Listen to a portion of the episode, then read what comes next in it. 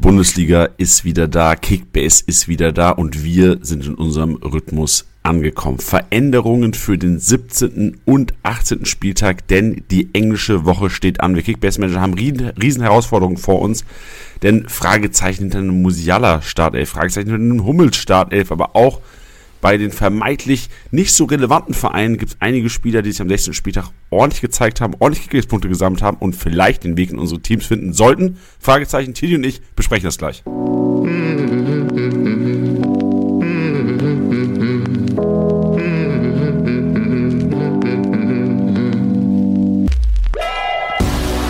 Spieltagssieger wie Sieger, der Kickbase Podcast.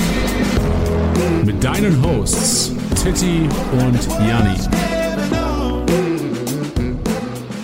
Powered by Tipico Sportwetten. Ja, schön, dass ihr auch heute hier am 23.01., zwei Tage nachdem Köln-Werder komplett zerfetzt hat, ein Tag nachdem Dortmund das Ding gegen Augsburg noch irgendwie gedreht hat, einer der verrücktesten Fußballspiele es gegeben hat und drei Tage nachdem wahrscheinlich einer der gehyptesten Spiele relativ langweilig waren. Dortmund, Bayern 1-1 und ich bespreche das alles hier heute mit meinem guten Freund Tilly. Tilly, moin. Ja, Hallöchen. Hallöchen. Janni, wie geht, wie geht es dir, Janni? Oh, also mir geht es besser, als meine Stimme klingt, glaube ich. Ja. Meine Stimme ist relativ lediert. Wir sind auch, wir haben auch morgen gesagt, wir sitzen hier im Hamburg im Hotel heute Morgen, nachdem wir jetzt am Wochenende auch echt unterwegs waren. Ihr habt es vielleicht auf unseren Social Media Kanälen mitbekommen. Wir waren äh, München, Köln, Hamburg und ich glaube dafür, dass wir die letzten Tage echt durchgepowert haben, kaum geschlafen haben, geht's mir gut. Wie geht's dir denn? Ja, ähnlich. Ähnlich. Ich, ich, ich habe das Gefühl, meine Stimme ist noch ein bisschen besser als deine. Aber ja, es war auf jeden Fall anstrengend. Aber das soll uns nicht davon abhalten, jetzt trotzdem weiter durchzupowern. Also es geht gar nicht darum, sich jetzt hier irgendwie einen Lenz zu machen. Auch ein Thema heute. Haha. Ähm, Boah, stark. Ähm, aber wir lassen jetzt auch nicht nach, sondern weiter geht's. Podcast und dann ab die Luzi. Ab die Luzi. Lass mal ganz kurz noch, also wir machen natürlich auch so ein bisschen Recap 16er Spieltag, weil das war ja wirklich wild. Also Boah. das war ja wirklich, wirklich wild. Wir werden heute wieder unsere ganz normalen Ablauf haben. Wir werden Tillys Maschinenraum haben, Tilly, dein Maschinenraum, wo du auch nochmal auf den äh, 16. Spieltag emotional auf jeden Fall blicken wirst. Dann werden wir einen Statistik-Snack wieder haben mit also so krank der Spieltag war, so krank sind auch die Stats. Also Rohpunkte-Monster, wo man sie nicht erwartet hat, fehlende Rohpunkte, wo man sie erhofft hat. Und dann werden wir über die Veränderungen in den Startelfs sprechen. Wir haben uns ähm, so die, auf die Kickbase-relevanten Teams fokussiert und werden dann gar nichts Einkaufswagen vielleicht auch noch ein paar Spieler rein basteln, die es relativ günstig noch zu schnappen gibt momentan, die auch echt gut gepunktet haben am Wochenende, von denen wir auch aufgrund auch der Matchups im nächsten 17. und 18. Spieltag gibt es einige Teams, die sehr, sehr interessante Duelle haben. Ich denke an, an Wolfsburg, die jetzt gegen die beiden Aufsteiger ran dürfen. Wenn ich das richtig im Kopf habe, kann Wolfsburg, ja, ich glaube gegen Bremen und dann Schalke, ne? Oder habe ich hier direkt schon mal die erste falsche Info gedroppt? Ich gucke, ich, ich, ich sichere mich nochmal ab, kurz. Ja, so kann es denn auch mal laufen. Also ihr seht, ähm, das Wochenende steckt uns auf jeden Fall noch in den Knochen, aber ja, das, das muss halt manchmal so sein. Den Podcast ja. nicht zu machen, wäre auf jeden Fall keine Option gewesen. Genau, ey, es ist äh, fast, fast richtig. 50-50, weil äh, Hertha Bremen wartet jetzt auf Wolfsburg, aber Wolfsburg auf jeden Fall ein sehr, sehr gutes Programm, weil die Hertha hat ja auch gegen Bochum überraschenderweise äh, keine Kickbase-Punkte geliefert. Ja, also da muss man dazu sagen, wir haben da schon auf die Hertha gesetzt. Bench hatte schon von Anfang an gesagt, du, äh, die Bochumer, die sehe ich da auf jeden Fall äh, mit in dem Matchup. Da hat er auf jeden Fall recht behalten. Ähm, haben sie aber auch stark gemacht, muss man sagen, ne? Haben sie wirklich stark gemacht. Also wir werden, also auch zu diesem Spiel, wir, wir werden, eigentlich müsste eigentlich müsste der Podcast heute vier Stunden lang sein, aber ich glaube, unsere Stimmen geben es nicht her. Da müssen wir die Zeichensprache machen und dann hat auch keiner was von ähm, weil wir könnten über jedes Spiel, müssten wir eigentlich wahrscheinlich eine halbe Stunde schnacken, weil so viel dabei war. So viele Sachen haben sich verändert zu der Einstellung, die wir letzte Woche hatten. Also ich erinnere mich, letzte Woche im Podcast habe ich gesagt, ich kann mir nicht vorstellen, dass Freiburg so eine gesättelte Mannschaft, die so erfahren ist, irgendwann mal eine richtige Klatsche bekommt. eine Woche später 6-0. Also es haben sich echt einige Sachen verändert. Also ich werde auch in meinen Ligen, ich werde viel managen müssen, auch wenn es in der englischen Woche schwerer ist als in jeder anderen Woche. Ich, es müssen Veränderungen her, weil ich mir wirklich meine Meinung zu vielen Vereinen war komplett anders in der letzten Woche als zu dieser. Es gab jede Menge Überraschungen. Das werden wir alles darin besprechen. Denn ich glaube, die beste Art darüber zu sprechen ist die emotionale Art erstmal. Und das machen wir wie gehabt in T's Maschinenraum. Bist du bereit dafür? Wann nicht, Janni? Wann nicht? Tittys Maschinenraum.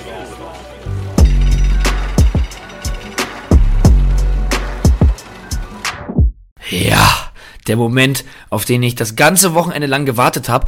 Ähm, mir ist es jetzt gerade noch so ein bisschen zu kurz gekommen. Man muss auf jeden Fall sagen, das war einer der geilsten Bundesligaspieltage überhaupt. Also, Freitag hat's angefangen mit, mit Bayern gegen Leipzig. Da dachte ich mir, oh Gott, oh Gott, was haben wir uns da für einen Spieltag rausgesucht? Ein 1-1, ein klassischer Punkteklau. Dann auch noch, wirklich, muss ich sagen, ein recht langweiliges Spiel und dann hat Samstag bis Sonntagabend nur noch geknallt. Also dieser komplette Spieltag gehört eigentlich in den Maschinenraum. Nichtsdestotrotz gab es eine Sache, die bei mir ganz, ganz oben stand und das fand ich auch richtig schön gestern, das in Hamburg mit euch zusammen zu erleben, war die Rückkehr von Sebastian Aller. Als der auf den Platz kam, Boah, einfach nur Gänsehaut. Ich hatte auch lustigerweise, als, also, als er reinkam, hatte ich schon Gänsepelle, aber dann hat er einmal nur so einen Ball abgeschirmt und so einen Pass nach außen gespielt. Ein ganz einfaches Ding. Da ist bei mir nochmal richtig reingekickt, hatte ich auch nochmal richtig Gänsehaut. Das war schon echt ein Wahnsinnsmoment, war? Ja, also das war echt, ich erinnere mich auch dieser, dieser Hate Gio Reyna gegenüber, als er nicht rübergespielt hat. also, das Gio Reyna, klar, egoistisch in dieser Situation, aber solche Situationen gibt's drei, vier Mal pro Spiel, dann sagst du auch nicht, das ist so, ja, hätte halt rübergespielt, aber ja, der will auch selbst das Tor machen. Aber dann diese Sympathie, Sebastian Aller auch völlig zu Recht natürlich die Sympathie gegenüber, weil er echt was geschafft hat, was, ähm, äh, was nicht alltäglich ist und was durchmachen musste, was zum Glück nicht viele durchmachen müssen. Und dann Gio Reyna so, ey Gio, Digga, also dieser Hate Gio Reyna gegenüber hat nochmal gezeigt, wie arg die Sympathien Aller gegenüber sind und wie sehr alle wollten, dass der Kollege trifft. Ich glaube, außer die elf Augsburg auf dem Platz, die ganze Nation hat gehofft, dass Aller netzt. Ich habe sogar das Gefühl gehabt, wir waren ja gestern in der Kneipe in Hamburg, dass sogar nicht Aller-Besitzer gesagt haben, ey, der soll einfach jetzt treffen. Das wäre eine Fußballgeschichte, die würde unter die Haut gehen. Ja, also ich, also ich war schon auch sauer, muss ich ganz ehrlich sagen. Ja, genau. Also ich habe hab auch geflucht. ja. Ja, nee, also brauchen wir nicht drüber reden. Ähm, war ein toller Moment. Ähm, fand ich auch irgendwie geil, dass wir da in, in Hamburg in der Kneipe hocken und alle haben geklatscht. Jeder hat das Gefühl, da ging immer so ein richtig so ein Ruck durch. War ein richtig, richtig schöner Moment und ist ganz, ganz oben im Maschinenraum. Dann habe ich noch ähm, den Assist von Endo. Da hatten wir dann auch schon drüber geredet. Ich weiß nicht, ob du den gerade im Kopf hast. Der kriegt so einen Pass und er spielt den dann so mit dem Außenriss, mit so einem Schritt, spielt er den ähm, Girassi was, ne? Girassi ja. in den Lauf, ja, kommt perfekt an, der nimmt den Ball auch gut mit, schließt perfekt ab. War einfach ein ganz feines Ding. Müssen wir nicht lange drüber reden. Aber möchte ich da nochmal ganz kurz erwähnen, neben den vielen Sachen, die passiert sind, dieser Assist von Endo war ein ganz, ganz feines Ding. Ja, hat ja auch so ein unemotionales Spiel. Ich fand so wahrscheinlich Leipzig, Bayern und Stuttgart gegen Mainz so die uninteressantesten Partien vom, ja. vom Entertainment-Niveau her. Ja. Äh, war schön, dass wir da wenigstens eine Szene hatten, auf die wir nochmal zurückblicken können, die wir so ein bisschen im Kopf haben. Ja, sehe ich ganz genauso. Dann noch einmal kurz zu Dortmund, will ich auch nicht zu lange drüber reden. Ähm, die Tore von Gittens und Rainer waren beide so geil, nicht nur vom, vom Timing, also nicht, nicht nur äh, super wichtige Tore, sondern auch wie, wie Gittens da die Gegenspieler stehen lässt, das Ding da unten rechts ähm, in, ins Eck da reinzwirbelt und, und Rainer da mit dem Volley, ja, traumhaft, traumhaft, macht einfach Spaß. Ja, schön, also Tore, Tore, Tore. Es war wirklich, also neutraler Fußballfan der dieses, der, der vielleicht zum ersten Mal Fußball geguckt hat, der wird, der wird der größte Süchti seines Lebens nach diesem Wochenende. Also wirklich Tore, Tore, Tore. Das hat, genau das haben wir auch gebraucht nach dieser langen Pause. Ja, und es waren vor allem viele geile Tore, ne? Also es war jetzt nicht nur, als wären es nur viele gewesen, sondern auch so viele gute Tore. Da komme ich auch direkt zum nächsten Punkt. Ich bin's den Kölnern schuldig. Und ja, ich weiß, normalerweise nichts aus der Top 10, aber ich habe das Gefühl, dass die komplette Fanbase, die am Samstag da war, jetzt dann später bei mir auf der Matte steht, wenn ich Skiri und seinen Seitfallzieher nicht erwähne. Ähm, ja, muss er so nehmen. Ja, aus der Entfernung kann man vielleicht auch sagen, muss er machen. Aber ehrlich gesagt, mach den erstmal so. Mach den erstmal so, sah geil aus und bei, gerade nach, nach so einem Spiel, wenn du da Bremen so eine Reise gibst, also, das, der, der muss mit rein. Der muss mit rein und ich glaube, da ist keiner, ist mir keiner böse, ähm, weil ohne Kölner können wir hier heute nicht rausgehen. Nee, gebe ich dir völlig recht. Also da kann man auch mal so seine, seine eigene Regel, die du selbst irgendwie auferlegt hast, auch einfach ja. äh, brechen. Und ich finde es auch, wenn du diese Top 10 im Live-Match dir anguckst und einfach drei Kölner vorne siehst, das ist was, also ich kann mich nicht erinnern, dass wir mal drei vom selben Team, wahrscheinlich waren es irgendwann mal die Bayern, ähm, ihr wisst wahrscheinlich besser als ich, aber mit Skiri, Tigges und Meiner da vorne, das hätte ich, also dieser Satz, ich hasse eigentlich diesen Satz, dass man sagt, oh, hättest du mir das gestern erzählt, hätte ich dich für verrückt erklärt. Aber genau so ist es nun mal. Also drei Kölner da vorne zu sehen im Spiel, wo alle vor dem Wochenende wahrscheinlich außer Köln-Sympathisanten gesagt hätten, ja, das ist unfassbar schwer einzuschätzen. Köln, äh, Bremen zerstört immer wieder Kickbase-Punkte. In diesem Sinne, so alles, was Köln, äh, was, äh, Bochum, äh, Bochum. Oh, ihr merkt, Alter, Leute, mein Kopf ist noch gar nicht klar. ähm, Bremen meine ich natürlich. Bremen, was alles, was Bremen in der Hinrunde an Kickbase-Punkten zerstört hat, haben sie im Grunde jetzt Köln geschenkt. Ja. Ja. Danke, Bremen. Danke, Bremen. Hast du noch was im Maschinenraum, Tilly? Ja, ich habe sogar noch zwei Sachen. Ja, äh, theoretisch können wir auch noch zehn Packen, Sachen reinpacken, weil es so emotional war am Wochenende. Ja, also ich, ich versuche einfach auch so viele Leute wie möglich abzuholen, weil es gab so viele geile Performances. Ähm, und da muss ich auf jeden Fall auch noch reinschmeißen, Amin Adli. Also da haben wir gestern auch gesagt, der steht in der Startelf, was wir ja tatsächlich am Freitag auch predicted haben. Ähm, war jetzt auch jetzt nicht der hotteste Take, muss man dazu ja auch fairerweise Doch, war geil von uns, sag mal, komm. War mega geil von uns. Nach, nach Freiburg-Take müssen wir auch mal so ein bisschen was Gutes wieder sagen, sonst hört uns keiner ja. mehr. Aber der hat so geil gezockt. Das hat so Spaß gemacht, weil ich fand, neben dieser Leichtfüßigkeit, die er ja auch auf jeden Fall hat, hat er so richtig gefeitet, richtig gebissen. Äh, mir ist dann auch wieder so, so richtig aufgefallen, manchmal muss man sich das ja auch vor Augen halten, wie schnell der ist. Und wenn das auffällt, neben einem Frimpong, Logic, Diaby, ähm, dass du da noch sagst, ey, der ist ja auch richtig schnell das muss man schon auch erstmal hinkriegen. Und ähm, ja, alle Adli-Besitzer, ich glaube, ihr könnt euch auch in den nächsten ähm, Tagen und Wochen an diesem Jungen erfreuen, weil ich glaube nicht, dass den so schnell was aus der, aus der Startelf holt. Ja, ich glaube auch nicht, dass was aus der Startelf holt, aber ich glaube, wenn wir schon so ein bisschen jetzt ähm, ganz kurz wir noch nicht überleiten, aber so eine ganz kurze These abliefern. Ich bin so ein bisschen gegen Atli sogar. Also ich bin klar, ich, ich sehe ihn auch, Marktwert wird durch die Decke gehen, wird weiter Startelf spielen. Aber ich glaube, dass Adli gegen Dortmund am Wochenende, am 18. Spieltag mehr Punkte macht als gegen Bochum unter der Woche. Soll ich dir auch kurz sagen, warum? Also viele, wahrscheinlich werden viele schon, schon gecheckt haben. So gestern, Leverkusen richtig smart gespielt. Also die haben gesagt, Gladbach macht, macht, macht mal so ein bisschen Frankfurt-Fußball gespielt und dann schnell ins Umschaltspiel. Und gegen Bochum wird es halt komplett anderes Spiel. Ich glaube, gegen Bochum wird Adi halt einfach, also wo soll er seine Ständigkeit ausspielen? Also ich glaube, gegen Bochum wird sich auf jeden Fall Leverkusen schwerer tun als gestern über die ersten 80 Minuten mhm. des Spiels. Und ich sehe halt einfach, ähm, dass Leute, die jetzt von uns hören, ey, Adli holen, holen, holen, will krass punkten, haben, hast du ja nicht gesagt, aber wird wahrscheinlich auch weiter spielen und die erwarten viele Punkte, dass gegen Bochum vielleicht gar nicht so rasseln könnte, wie es dann Fragezeichen vielleicht gegen Dortmund wird, weil Leverkusen wieder sagt, ey, Dortmund spielt ihr den Ball und wir schalten um. Wenn Dortmund da in der Verteidigung mit Süde und Hummels irgendwie agiert, dann kann der Speed irgendwie ausgenutzt werden. Verstehe ich. Verstehe ich. Finde ich valide. Aber ich glaube trotzdem, dass man viel Spaß mit ihm haben wird. Ja, ey, allein Torjubel. Also wie geil war der Torjubel?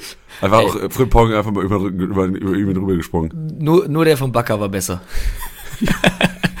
Hatte ich Spaß Ey, dran auf jeden Fall. Sorry alle Gladbacher, ne? Aber das war schon, das war echt savage. Das war wirklich. Ja. Aber auch Hannes. Einfach, also, also für mich ist das in meinem Sprachgebrauch ist Backer einfach ein Hannes. So, Digga, warum, Alter? Wer bist du, dass du das machst? Aber auch geil, dass er denkt, so dass er es ist und es macht. Ja, ich fand's schon geil. Ja, Mir hat's gefallen. Ja, ich habe jetzt auch, ich hab's War eine gute Side-Story. Und zu guter Letzt im Maschinenraum, jetzt natürlich ein bisschen süß, ähm, möchte ich mich bei allen bedanken und in den Maschinenraum packen. Alle, die am Wochenende vor Ort waren. Ich finde, das war für oder ist auch für mich nicht selbstverständlich, dass ihr da rumkommt und mit uns Fußball guckt. Die Kneipen waren komplett voll. Ihr habt so viel Gas am Freibier gegeben. Äh, es waren unheimlich nette Gespräche. Es war ein geiles Feedback, was wir bekommen haben. Ähm, Manager, Managerinnen, das war wirklich der absolute Wahnsinn und hat unglaublich viel Spaß gemacht. Deswegen einen ganz, ganz großen Dank an euch. Ähm, und ja, ich fand es auch cool zu sehen, viele Leute, die äh, in Trikots kamen, die ihre Mannschaft supportet haben. Ich, also ich meine, äh, gestern in Hamburg ga, saßen die Jungs neben uns im, im, im HSV-Dress, wo ich mir dachte, naja gut, die spielen halt nicht. Das fand ich schon geil. Wir haben auch viele Leute in KBFC-Sachen gesehen, was sehr cool war. Das äh, am Ende sogar noch mehr, weil wir ein Gewinnspiel hatten. Ihr konntet ja vor Ort ähm, ja auch KBFC-Sachen gewinnen in, in Form von einem Tippspiel. Ähm, und da muss ich auch noch ganz kurz erwähnen, das können wir auch noch perfekt machen. Ähm, es gibt da gerade ein Sale übrigens. Ich denke da vor allem gerade an Lina, die gestern Bellingham getippt hatte und dann nur um ein paar Punkte es leider nicht geschafft hat, die KBFC-Sachen abzustauben. Lina, das geht auch raus an dich. dass ähm, es gerade ein Sale gibt. 40% Vollgas. Wenn ihr da also Bock drauf habt, Janni packt euch den Link in die Show Notes, braucht keinen Code eingeben, seht ihr alles. Deckt euch damit noch ein, wenn ihr Bock habt. Das nur so nebenbei. Und ich beende es mit einem nochmal dicken, dicken Dankeschön an alle, die vor Ort waren. Es hat einfach unheimlich viel Spaß gemacht. Nee, schöne Worte, T. Schöne Worte. Ich fand es auch einfach nur fair uns gegenüber einfach mal, so uns kennen die Leute, die Podcast hören, ähm, die, die, die haben was von uns erfahren. So, ich fand es einfach mal schön, auch von unseren Hörern einfach mal so ein paar Stories zu hören. Dass also einfach mal weiß, so wer sind unsere Hörer, weil man auch wirklich jetzt gerade über die Corona-Zeit nicht so die Kontaktpunkte hatte. Und es war so das erste Event, wo man wirklich auch mal mit vielen Hörern sprechen konnte. Ja. Hat mir mega getaugt und äh, gibt einem auch Kraft in der schweren Zeit, die wir gerade Montagmorgen haben, nach diesem Wochenende. Ihr hört es an unseren Stimmen und an unseren Versprechern, die wahrscheinlich auch noch kommen werden jetzt über die nächste Stunde. Oh ja. Es ging jetzt im, im Profifußball, ging, rollte der Ball ja wieder seit dem Wochenende, beziehungsweise die dritte Liga startete ja schon früher, aber auch auf den Amateurplätzen des Landes rollt der Ball wieder. Und unser Partner Outfitter stattet euch aus, Freunde. Ob Fußballschuhe, Trainingsklamotten, Handschuhe, Mützen, Halswärmer, auch ganz, ganz wichtig. Ich weiß, bei dir ging es ja auch schon los jetzt wieder, oder? Du bist ja auch mit deiner Hobbymannschaft schon wieder am Spielen oder wann, wann ist da der erste Spiel? Und bist du schon eingekleidet? Hast du Handschuhe, Mützen und Halswärmer? Weil wenn nicht, Outfitter. Ja, das ist genau die Sache. Das ist jetzt der perfekte Zeitpunkt. Bei uns dauert's noch ein bisschen, aber ich kenne ja auch meine Mannschaftskollegen sehr gut. Das ist immer dieser Klassiker. Jo, dann geht's los. Dann ist der eine, äh, hat da noch jemand ein Thermohemd? Äh, kann ich mir die, äh, kann ich mir die Handschuhe leihen und weiß ich nicht was? Nee, Alter. Jetzt ist der Moment. Jetzt ist der Moment, sich mit den Sachen einzudecken. Ähm, deswegen kann ich euch das auf jeden Fall nur ans Herz legen. Ich habe auf jeden Fall auch schon wieder richtig Bock auf den, auf den Platz zu steppen. Und wenn ich gerade diesen Halswärmer gehört habe, muss ich direkt an äh, Tyram und Wirtz am Wochenende denken, die sich ja da fast komplett vermummt haben. Ähm, also die Temperaturen geben es auf jeden jeden Fall her. Ja, wenn, und wenn ihr sagt, ihr kriegt mehr Spielzeit als ein Wirtz am Wochenende und ihr seid fitter als ein, als ein Tyram, der vielleicht einen Heizwärmer zu spät angezogen hat, der Kollege, dann äh, schaut bei Outfitter vorbei. Ich packe einen Link in den Show Notes. Haben äh, sehr, sehr faire Deals und unfassbar geile, hochwertige Produkte. Ob's eine Mütze, Heizwärmer. Also dieser Heizwärmer, Digga, das wird ein, ich will ein Sold Out sehen bei dem Heizwärmer. Das wird ein, das wird ein Evergreen. Ich werde es auch gleich mal an meine Mannschaft weiterleiten. So sieht's aus. Stark. Outfitter, Link ist in den Shownotes. Dann kommen wir jetzt zur statistischen Aufarbeitung des vergangenen 16. Spieltags und es wird gleich nach diesem Intro, ihr kriegt den ersten Kracher direkt an den Kopf geklatscht. Rainer. Statistik Snack. Powered by Goal.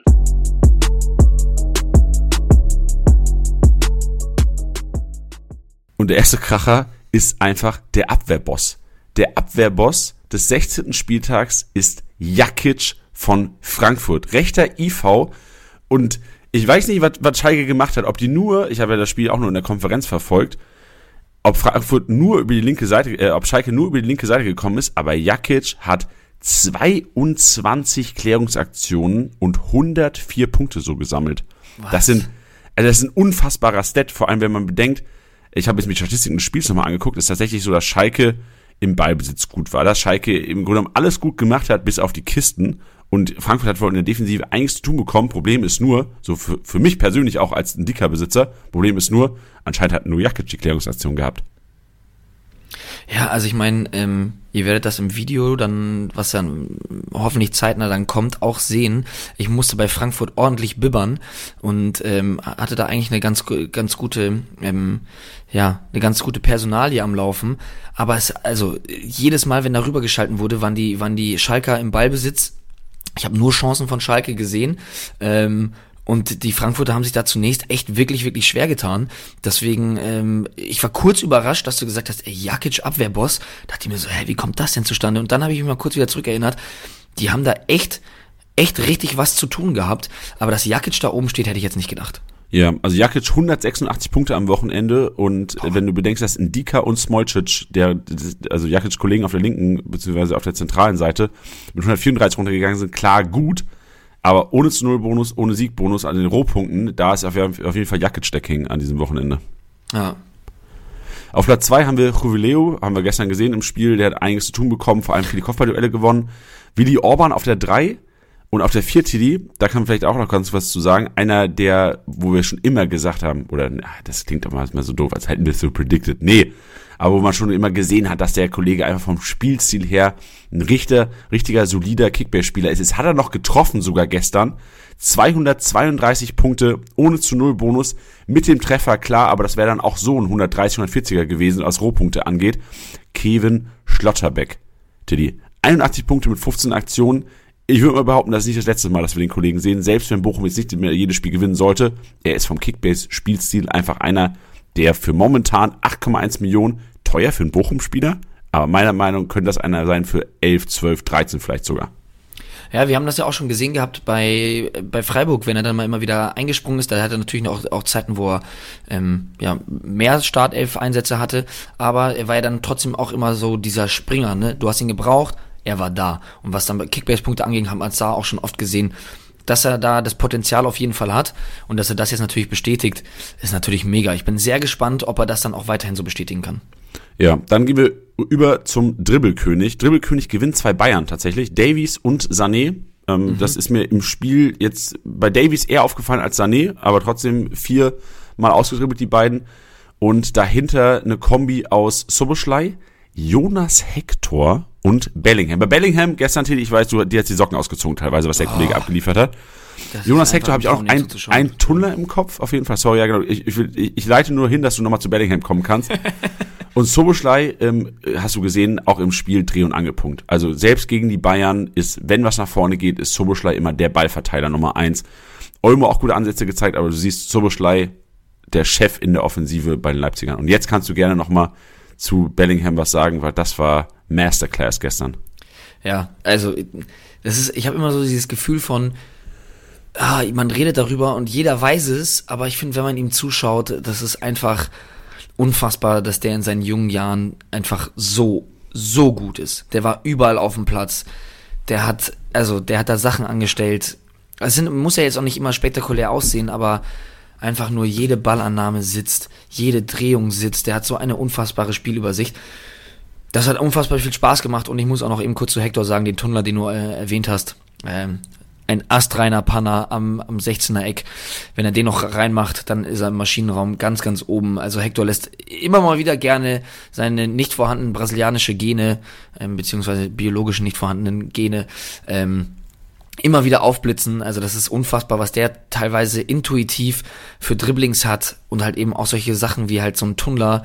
Ähm, das ist, das ist irre und macht einfach super viel Spaß. Ja. Gehen wir über zum, zur Kategorie Torhungrig. Da geht's um die äh, Torabschlüsse, Torschuss aufs Tor, knapp vorbei, äh, weit vorbei oder auch der geblockte Torschuss. Darf ich einen Und, reinschmeißen? Äh, ein Guess? Ein Guess. Gerne. Die Jungs haben es gestern in der Kneipe auch schon gesagt. Mir ist es auch aufgefallen, weil ich ihn ähm, in, meinem, in meinem Team habe. Ich schmeiß ihn einfach mal rein. Er wird vielleicht irgendwo auftauchen. Man muss dazu sagen, ich habe die Statistik nicht vor mir. Ich habe gar keine Statistik vor mir. Ähm, ich würde Manu Kone reinschmeißen. Uh, nee, den sehe ich nirgendwo. Also, also nirgendwo nicht, aber in den Top 10 ist er auf jeden Fall nicht. Ich sehe okay. ja nur die Top 10 leider. Okay, aber ich glaube, jeder, jeder Kone-Besitzer stimmt mit mir überein, wenn ich sage, das macht Spaß, ihm aus einer Kickbase-Brille zuzuschauen, weil er echt sehr, sehr gerne mal abzieht, egal wo er ist. Ja, ich glaube, bei Kone war es so, dass er, glaube ich, vielleicht nur einen Schuss aufs Tor selbst hatte und dadurch die Punkte, ja. ist er sortiert nach Punkten. Ich ja. tippe mal, da hat er zu oft halt vorbeigezogen, weit vorbei, ja. und da gab es dann nur diese plus 5. Aber mit gestern warst du schon mal richtig, denn Dimirovic hat mit sechs Abschlüssen und 51 Punkten die meisten Rohpunkte geholt, einfach nur über den Torabschluss, zeigt auch, was die äh, Dortmunder Defensive noch zu tun hat oder wo noch der Room for Improvement ist, weil die Augsburger wirklich, also die waren immer wieder gefährlich. Wenn die Augsburger nach vorne kamen, habe ich, ich habe so das Gefühl gehabt, ich weiß nicht, ob es die Sechser waren, die gestern vielleicht nicht so aktiv waren, oder ob Bellingham zu offensiv gespielt hat und da einfach so die, der zweite defensive Part gefehlt hat. Aber wenn Augsburg nach vorne kam, kamen sie gefühlt auch immer zum Torabschluss. Ja, das stimmt. Also, das stimmt. So, bringt jetzt für Kickbase nichts, aber einfach so eine, so, eine, so eine kleine Impression vom Spiel. Gurassi und Tigges, natürlich, Tigges, klar, mit den Kisten hast du auch viele Torschüsse. ähm, Gurassi zeigt mir, dass die, dass die Stuttgarter auch einige Chancen hatten, auch wenn die Konferenz nicht so oft beim Spiel war. Wir haben Hummels mit drin. Also, dass Hummels gestern keine Kiste gemacht hat, ist frech auch. Wenn der das am Ende noch gemacht hätte, Alter, als Aller den auf Hummels spielt. Ich drehe ja. am Rad, ey. Und, und ganz kurz, ich habe bei Liga Insider einen Kommentar gesehen, dass ähm, da hat jemand kommentiert, Hummels ist irgendwie alt geworden und man merkt das. Und da habe ich gedacht, Digga, Hummels ist in der 94. Minute von der eigenen, vom eigenen 16er Haaland-Style nach vorne gesprintet bei einem Konter. Wo ist der alt geworden? Ja. Also wirklich, das ist für mich so der Inbegriff, dass Hummels über die Winterpause hart gearbeitet hat.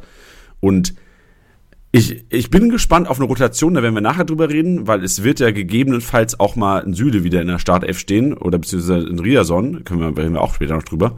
Aber Hummels, ich glaube, der Kollege steht ordentlich im Saft. Das hat mir die 94. Minute bewiesen. Oder es täuscht und er hat einfach alles rausgehauen, weil er weiß, oh, unter der Woche kann ich mich eh ausruhen. Nee, der hat schon Bock. Ja, genau. Nee, machen, wir, machen wir lieber so. Äh, noch mit drin äh, Loschek, Hofmann, Mhm. Malen und auch Robert Sko. Immer klar. wieder. Der Robert Sko ja. immer wieder in diese Kategorie. Also einer, der aus Kickbase-Sicht ähm, irgendwie, wenn ich das Spielerprofil angucke, zu schlecht gepunktet hat, für so oft wieder irgendwie zum Torabschluss kommt. Ja. Bin gespannt. Machen wir weiter mit der Kategorie Flanken, äh, Flankengott. Willst du auch da einen Guess abgeben, Titi? Hast du irgendeine eine Tendenz? Also in meinem Julian Kopf Brandt? ist ja, oh geil, ja. Julian Brandt, ähm, hat, also auch mit den ganzen Standards gestern, die er so geil geschlagen hat, den würde ich reinschmeißen. Vielleicht ähm, noch ein noch ein Wolfsburger, vielleicht Baku oder ja Baku. Nee, also leider keiner der genannten mit drin und es ist es ist ganz simpel einfach. Brandt auch also, nicht. Nee, Brandt auch nicht drin. Also Brandt hat noch nicht mal Ah doch, Brandt äh, hat drei erfolgreiche Flanken hinbekommen gestern. Okay. Neun Punkte geholt. Und dann Ähm, dann schmeiße ich noch keins rein. Keins ist nicht dabei, nee. Der Ja, hat zwei, zwei erfolgreiche auf. Flanken. Keins mit zwei erfolgreichen Flanken. Es ist tatsächlich, es ist einfach Union Berlin. Es ist Union Berlin und der Spielstil Nico Gieselmann auf der 1, Trimmel auf der 2 und Geraldo Becker auf der 3. Also Union Berlin ist gleich Flanken. Also wenn du, wenn du Bundesligist Innenverteidigung, eine kopfballstarke Innenverteidigung hast, die mit 2,10 Meter und 2 Meter, okay, 2,10 Meter, Digga, calm down, Alter, mit 1,95 und 1,98, dann hast du eine Chance, Union Berlin zu schlagen. Also, das ist so mein Gefühl. Weil, also, Döki, unfassbar kopfballstark, Knoche, unfassbar kopfballstark. Und wenn du bedenkst, dass Knoche ähm, ohne zu Null Bonus bei einem äh, mit, mit 137 Punkten rausgeht und nicht im Abwehrboss vorhanden ist, dann hat der Kollege auch ordentlich Kopfballduelle gewonnen. Also ähm, generell Union Berlin ist einfach Flanken. Also Nico Giesemann, einer, den man kaum auf der Rechnung hat, irgendwie dauerhaft immer wieder relevant. Fünf, der war unter 5 Millionen vor dem Spieltag. Trimmel. äh, Also, äh, die sind einfach nichts wert, weil, okay, warte, das war jetzt, ähm, also nicht doppeldeutig, die sind einfach marktwerttechnisch sehr, sehr wenig wert gewesen. Trimmel auch irgendwie bei, der, der war auch bei 5,5 irgendwie von der Woche noch. Also Giesemann und Trimmel nicht abschreiben. Union werden die niemals abschreiben, das hat auch Hoffenheim gemerkt. Ja. Ich, also äh, Trimmel und Gieselmann machen Sinn, aber Becker wundert mich so ein bisschen. Ja, wundert mich auch. Ich habe keinerlei Erklärung dafür. Er hat trotzdem vier erfolgreiche Flanken gemacht. Hat er die Standards? Nee, kann mir auch nicht vorstellen. Nee. Hat er, er hat vielleicht einfach gedacht, so, jo, dann fütter ich halt vor den Hanno Behrens und den äh, John Sibachö vorne drin. Ja, o- oder ich, also, weiß ich nicht, und Duxch noch haben wir noch mit dabei und auch Ito von Stuttgart.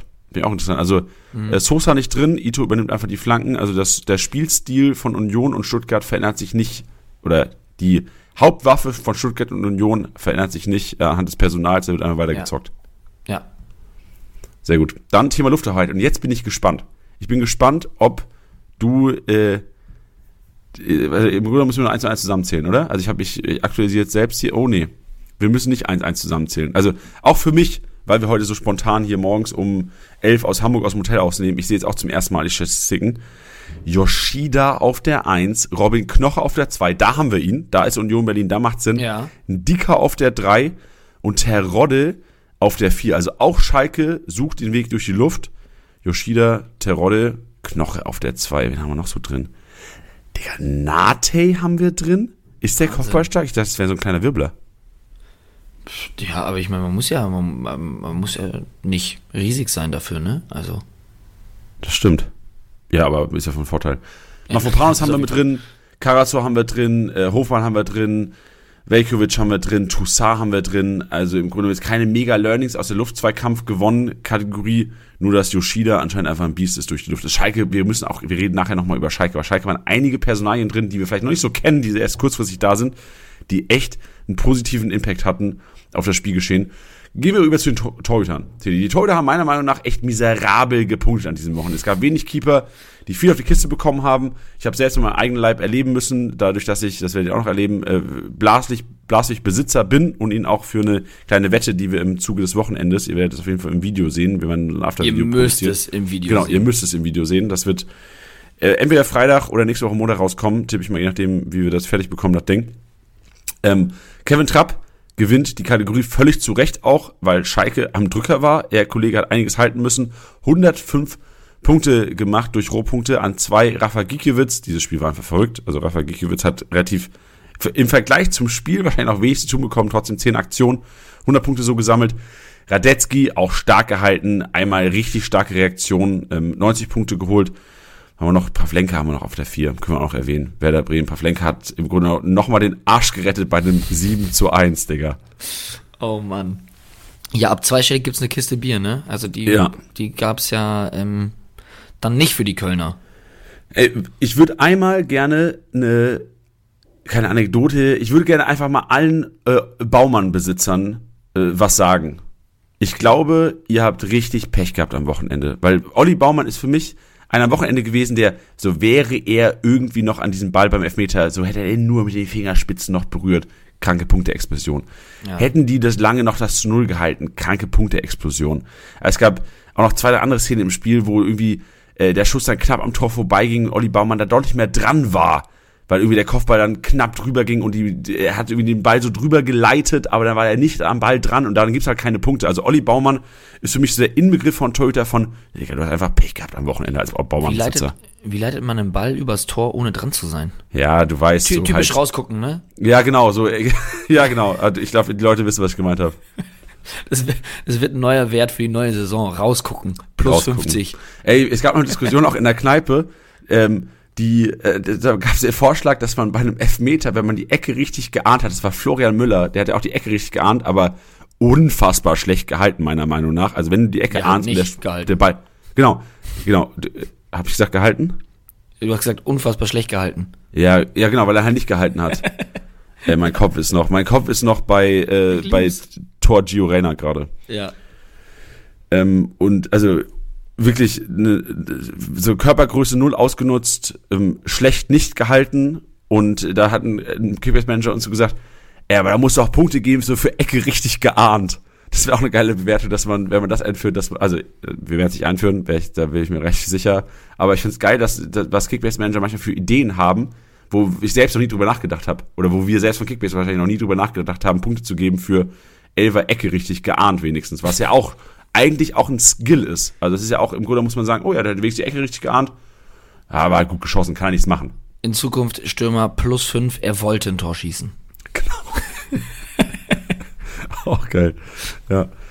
Wild. Dann gehen wir über zur Passmaschine. Und was, was, was sind in deinem Kopf so die krassesten normalen Rohpunkte? Also neben dem- so ein Kimmich ist ein krasser Rohpunkter normal. Boah, also wie gesagt, nach dem gestrigen Bellingham. Spiel, genau, wollte ich gerade sagen, Bellingham hat echt richtig, richtig viel gemacht. Wenn du jetzt sagst, er ist nicht drin, gebe ich eh schon komplett auf. Doch, also Bellingham gewinnt die Passkategorie, äh, die Rohpunkte zusammen mit, Mit? Hiro, oh, Ja, okay. du- nee, jetzt jetzt, habe ich schon gehört. Jetzt habe ich schon gehört. mit Hiroki Ito. Also auch da Stuttgart linke Seite viel, viel aktiver als die rechte im, im Zug nach vorne. Und was für mich das Interessanteste ist, Rami Benzebaini hat im Grunde genommen seine Punkte, und ich gehe gerade nochmal auf seine Punkte, weil so gut hat er nicht gepunktet für mich als einer, der eigentlich aus Kickbase-Sicht echt ein krasser Rumpunkt ist. Rami Benzebaini, 59 Punkte. Klar, es ist auch Game Loss, also die, der minus 15, das verlorene Spiel, die 10 Minuten Bonus, aber an Rohpunkten hat Rami Benzebaini 49 Pässe, also Punkte über Pässe bekommen, ob es ein Pass gegnerischer Hälfte, präziser langer Pass oder Pass vor das Drittel ist. Und sonst, also ich gehe den Live-Match durch, kaum Zweikämpfe gewonnen, kaum Luftzweikämpfe gewonnen. Also Rami Benzebaini hat wirklich, war es für mich aktiv, ich habe das Spiel, wir haben das Spiel ja komplett verfolgt, aktiv über die linke Seite, aber kaum Zweikämpfe gewonnen, kaum irgendwo sonst Bälle abgefangen oder sowas, um die Live-Match zu füttern. Er hat tatsächlich wirklich nur diese 49 Rohpunkte, ein, zwei Duelle gewonnen, einmal einen Ball erobert, ein Tackling ist drin, ein Torschuss und that's it. Also für mich krass. ähm, so ein bisschen enttäuschend aus Kickbase-Sicht, obwohl ich ihn gar nicht so schlecht fand. Ja, es war, es war, also wenn du bei Olli Baumann von so einem unglücklichen Spieltag redest, finde ich, das war das bei Benze bei Ini auch. Also das, was du gerade so gesagt hast, das war immer so gefühlt einen halben Schritt zu spät. Dann äh, nach irgendwelchen Zweikämpfen auch der, der, der lag auch nur am Boden, hatte ich das Gefühl. Ähm, Ja, was ja, was dann ja auch dann unglücklich ist, ne? Also wenn du dann äh, keine Ahnung, wenn es sich dann dann legt, dann kommst du halt auch nicht hinterher, so ungefähr. Ähm, ja, deswegen würde ich da auch von einem unglücklichen Spieltag reden, aber ich glaube, da braucht man auch keine Angst haben. Also Benze Baini wird da euch weiterhin auf jeden Fall Punkte bescheren. Ja, denke ich auch. Also die Gladbacher, du hast gesehen, in den letzten zehn Minuten, wenn die wollen, können die auch so ein bisschen. Also ich Ja. glaube, am Anfang war es meiner Meinung nach so ein bisschen Einstellungsding, so gefühlt, weil so der, der, der letzte Punch so ein bisschen gefehlt hat und vielleicht hat auch einfach Turam gefehlt. Aber ich glaube, bei den Gladbachern brauchen sich keine Sorgen machen, die werden uns schon noch ordentlich Punkte bescheren. Glaube ich auch. Ähm, apropos Punkte bescheren, 225 Punkte mit einer Vorlage. Schaffen nicht viele, wird für mich im ersten Sinn so für ein, jo, das war wahrscheinlich dann ein Bayern-Spieler bei einem 6-0 oder sowas. Nee, das macht Julian Brandt bei einem 4-3 einfach. Also der Kollege gewinnt das Kreativzentrum mit 75 Punkten, die er alleine durch Großchancen kreiert, Torschussvorlage, Pass des Todes ähm, äh, bekommen hat und macht einfach 225 Punkte und äh, es macht jeden Kickbissmänner glücklich. Also Julian Brandt kratzt schon an den 2000 und wenn man sich sein Spielerprofil anschaut, dann ist es einfach so eine Genugtuung, weil man weiß, so gefühlt, da sind drei, vier, fünf äh, rote Balken drin, sonst nur grüne. Und das ist für mich so der Inbegriff von, ja, Julian Brandt stellst du auf. Und ich, ich, ich würde mich auch aus dem Fenster lehnen und sagen, wenn Marco Reus fit gewesen wäre, meiner Meinung nach ständen Brandt und Reus zusammen in der Startelf dann. Ja, also ich hatte es, hatte es ja auch gesagt gehabt, dass, dass Julian Brandt für mich der mitunter ähm, beste Dortmunder der Hinrunde war. Klar, so ein Bellingham, den muss man ja fast schon ausklammern, ne? Also das ist ja, das ist ja eigentlich ein Cheatcode. Aber Brandt, dass er das jetzt sofort wieder bestätigt hat. Ich, ihr wisst, ich bin so ein bisschen voreingenommen, weil ich den einfach schon immer gefeiert habe. Aber gestern auch wieder ein so eine so geile Partie gemacht, finde ich. Also mit nach hinten gearbeitet, ähm, gegen den Ball geil gestanden, dann natürlich die technischen Finessen, die die die mich natürlich immer ähm, ja sehr erfreuen, aber auch erwachsen gespielt. Ne? Also es war schon spielerisch. Ich, ich erinnere mich da auch an den in einen Pass, den er so, so mit dem Außenriss so lupft in den Lauf, in die Box rein. Super geiles Ding, aber gleichzeitig auch diese Momente dann zu haben, wo du weißt, da kann ich sowas jetzt nicht bringen und einfach einen soliden Pass gespielt, auch wenn er dann vielleicht nicht spektakulär ist oder vielleicht auch sogar nach hinten. Äh, Brandt hat mir gestern richtig, richtig viel Spaß gemacht und äh, war für mich neben Bellingham der beste Dortmunder auf dem Platz. Ja, was ich als Brandbesitzer, äh, nee, was, was ich, wenn ich Brandbesitzer wäre, am geilsten gefunden hätte, war einfach, dass er durchgespielt hat. Auch da wurde offensiv Ja. rotiert und er hat trotzdem 94 Minuten bekommen, zeigt für mich auch die Wichtigkeit von einem, eines Julian Brands, weil so ein Adeyemi im Grunde genommen selbe Vorzeichen, komplette, also nicht komplettes Spiel gemacht, aber auch ein Assist bei einem Sieg, 123 Punkte, nur in Anführungsstrichen im Vergleich mit Julian Brandt, da ähm, ist man dann nicht ganz so happy, obwohl es eigentlich eine solide Form, Performance ist von Adeyemi. Auf den, da vielleicht ganz kurz noch zu Adeyemi-Besitzern, ey, also ich habe, für mich war das Spiel, ein, obwohl er jetzt nicht so krank gepunktet hat mit der Vorlage bei einem Sieg, für mich hat das Spiel gezeigt, dass die auf Adeyemi setzen weiterhin. So dieses, du brauchst, die haben immer wieder Adeyemi gesucht. Riason, Adeyemi, Seite hat mir richtig gut gefallen. Ist äh, manchmal auch so ein bisschen Pech dabei gewesen. Flanken wurden geblockt. Durch Mokoko vorne drin hast du halt auch nicht diese Ab Main-Abnehmer mit Aller können sich vielleicht auch ändern jetzt über die nächsten Wochen. Also ich sehe da noch jede Menge Kickbiss-Potenzial, auch punktetechnisch. Ja, Gut, und sonst haben wir Endo haben wir noch drin, Linden Meiner haben wir noch drin, Förster haben wir drin, hat bei Bochum viel gemacht, äh, hat mich so als Stögerbesitzer ein bisschen angepisst, dass der Förster relativ viele Standards gemacht hat. Trimmel haben wir drin und Engels. Die Engels hat auch echt eine solide Partie gemacht. Also der Kollege hat äh, starke Schnittstellenpässe gespielt teilweise. Ja, da bin ich mal gespannt, ob das Augsburg in den kommenden Spielen halt auch noch kriegen wird, ähm, weil auf Dortmund kommen wir gleich eh noch zu sprechen, aber die hatten da auch enorm viele Räume, muss man sagen. Ne? Also Dortmund defensiv war da echt ein bisschen wild, deswegen wäre ich da ein bisschen vorsichtig nach dem ersten Spiel, was wir gesehen haben, da jetzt zu sagen, boah, da geht man voll drauf. Natürlich kann er das auch bestätigen, gar keine Frage, aber ich bin da einfach ein bisschen vorsichtig, weil ich glaube, ja, dass er genau die gleichen Möglichkeiten, wie er sie gestern hatte, nicht nochmal oder beziehungsweise nicht oft kriegen wird. Ja, verständlich, macht Sinn. Dann lass uns zu unserem Hauptthema heute kommen. Das sind die Veränderungen in der Startelf oder beziehungsweise welche Veränderungen wir eventuell antizipieren für den 17. und 18. Spieltag aufgrund des 16. Spieltags, weil das ist im Grunde jetzt unsere, unsere Grundlage, äh, weil weil es einfach auch Sinn macht. So die ganze Zeit, die letzten zwei Monate war es Bauchgefühl, Einschätzung, so ein bisschen WM-Form vielleicht, Vorbereitung. Und das ist teilweise, das haben wir auch am Anfang gesagt, es ist in die Hose gegangen. Wir haben gesagt, hey Bochum, die haben kein einziges Vorbereitungsspiel gewonnen. So, warum sollten die jetzt auf einmal irgendwie in Schuss kommen? Heimspiel, Hütte voll, Stimmung da. Kickbase-Bande auch in Bochum gewesen, Werbebande. Das hat ihm schon auch noch ein bisschen angeschoben, so vor allem Schotterbeck als auch Kickbase-Manager, der sich auch gedacht, oh Digga, wir machen jetzt Kickbase-Werbung hier. Hat wahrscheinlich in dem Moment an seinen eigenen Team gedacht, er hat sich selbst im 100%. Team.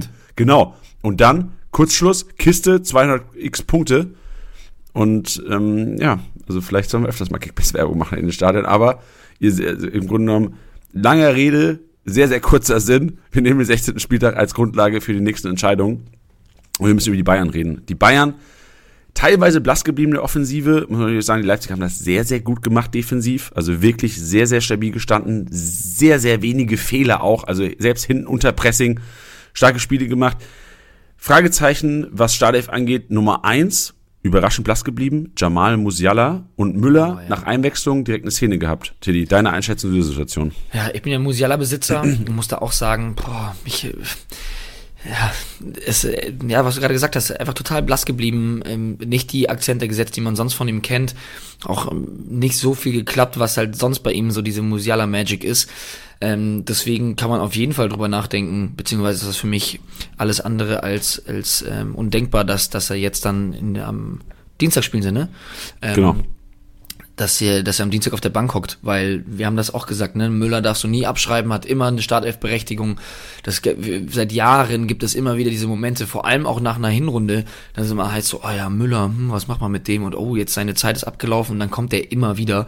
Und das war eigentlich ja, sinnbildlich für das, was am Freitag passiert ist. Musiala raus, Müller kommt rein, äh, ist sofort sichtbar, ist sofort am Start. Ähm, da, da, darauf setzt ja Nagelsmann auch, ne? Also das weiß er ja auch, dass wenn du einen Müller bringst, dass du halt auch was kriegst. Und deswegen ist das für mich alles andere als abwegig und würde sogar sagen, dass Müller startet. Ja, Auch als Musiala-Besitzer, auch wenn es weh tut. Ja, geht mir auch so. Also ich bin auch in äh, meiner privaten Uniliga Musiala-Besitzer und das würde ich auch so einschätzen. Bin aber trotzdem gar nicht so traurig drüber, weil ich auch ge äh, gesehen habe, dass Musiala einer der Spieler ist, wo die auch in 20 Minuten einfach einen Impact haben können und einen grünen Balken liefern können, vor allem bei den Bayern daheim gegen Köln. Bin ich auch gespannt, wie die jetzt nach diesem ähm, fulminanten Auftritt performen werden. Äh, Ich glaube, sonst bei den Bayern gibt es keine großen Thematiken, was Startelf-Veränderungen angeht. Wir müssten natürlich aber trotzdem über Sané, Gnabry, Coman. So zwei aus drei werden wieder spielen. Für mich Gnabry wahrscheinlich der ähm, schlechter performt als Sané. Wäre für mich wahrscheinlich Ja. dann die logische Option, wenn Coman startet, dann wahrscheinlich eher für einen Gnabry. Aber Coman auch nicht den Mega-Impact gehabt jetzt nach der Einwechslung. Genau, so würde ich es auch zusammenfassen. Es ist natürlich auch äh, immer schwierig, dass irgendwie, ja, ich meine, diese, diese Diskussion haben wir immer, egal ob es im Podcast ist, egal ob es in der PK ist, egal ob das äh, mit unseren Kumpels sind äh, oder egal ob das irgendwie, äh, ja, weiß nicht, in, in, in welchem Austausch auch immer passiert. Das ist immer die Diskussion, die wird es auch die Saison lang immer geben. Also ich glaube nicht, dass es da ein, ein festes Duo auf dem Flügel gibt, was ähm, was man jetzt dann irgendwie benennen könnte in Form von Gnabry Sané wird's immer sein oder weiß ich nicht was. Das, das wird's nicht geben, meiner Meinung nach. Und was du richtig gesagt hast, für mich Sané immer noch der von den dreien, der da den meisten Impact hatte, die, die besten Szenen hatte und auch meiner Meinung nach der effektivste ist von den dreien. Und deswegen glaube ich, wird das eher ein Zweikampf zwischen Coman und Gnabry.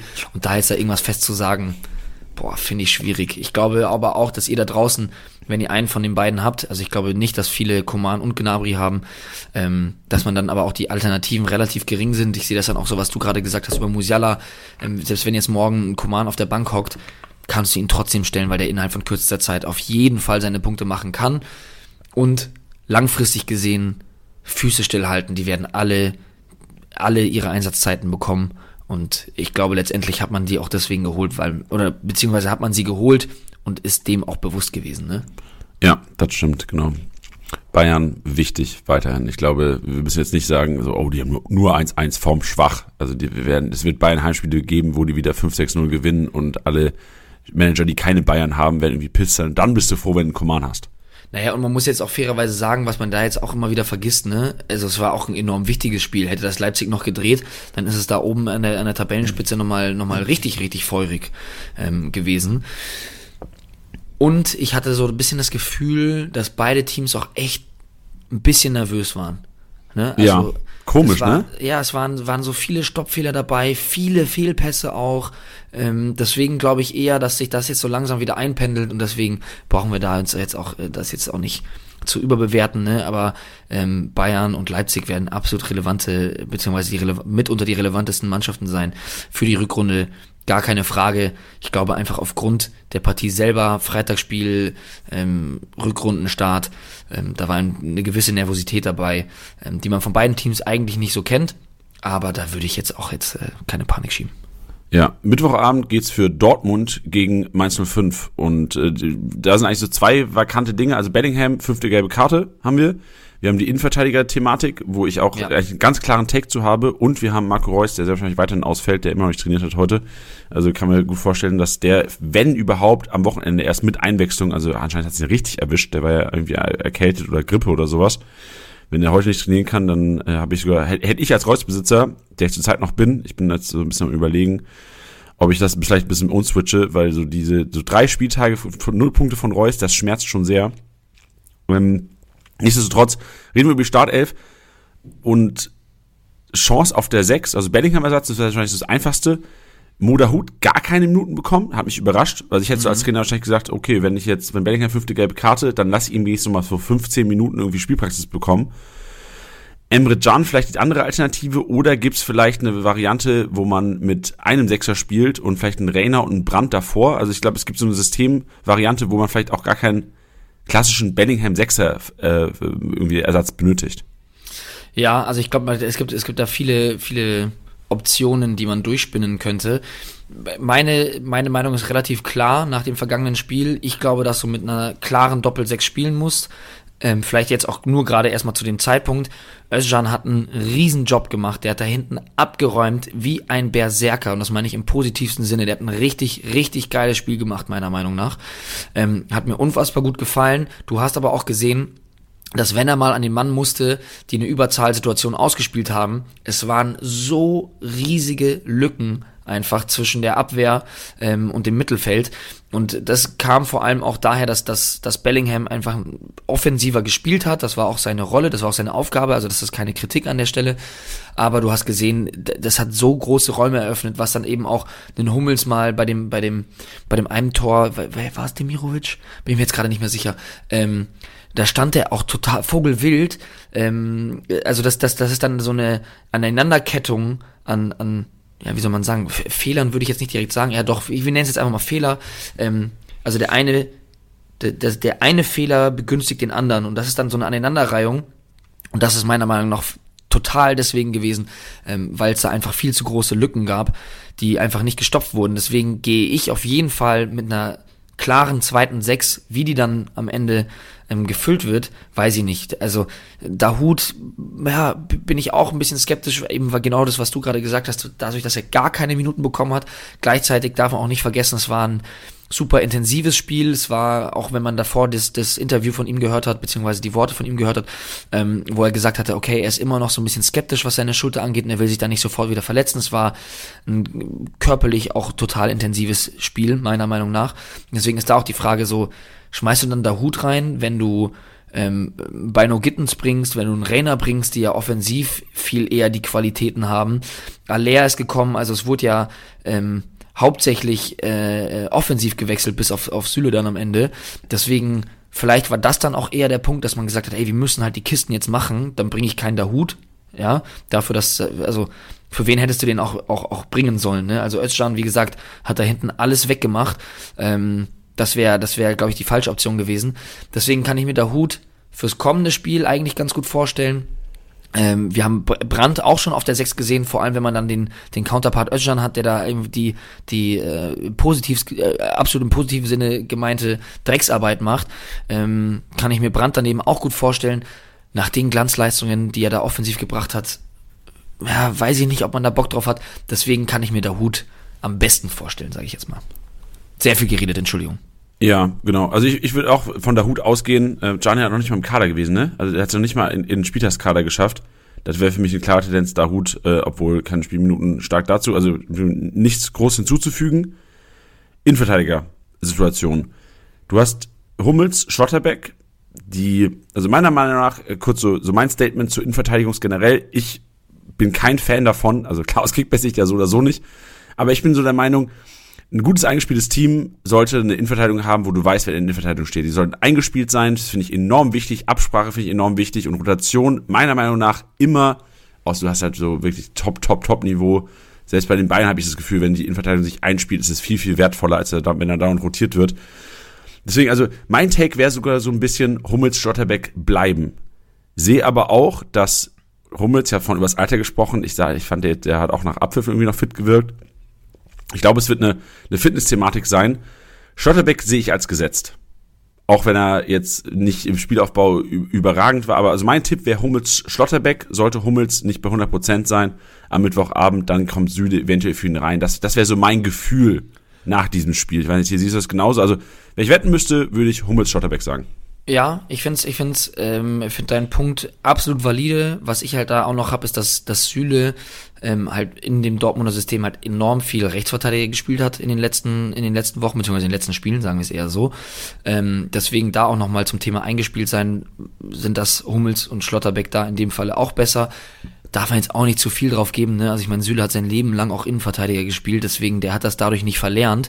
Mir geht das auch eher dann so um die Absprachen und ähnliches. Auch das kann der natürlich. Ne? Also ähm, also wenn wenn die jetzt nicht sagen, okay, die machen eine Hummels Belastungssteuerung oder ähnliches, ähm, sehe ich da auch weiterhin Hummels und Schlotterbeck und auch Riasson.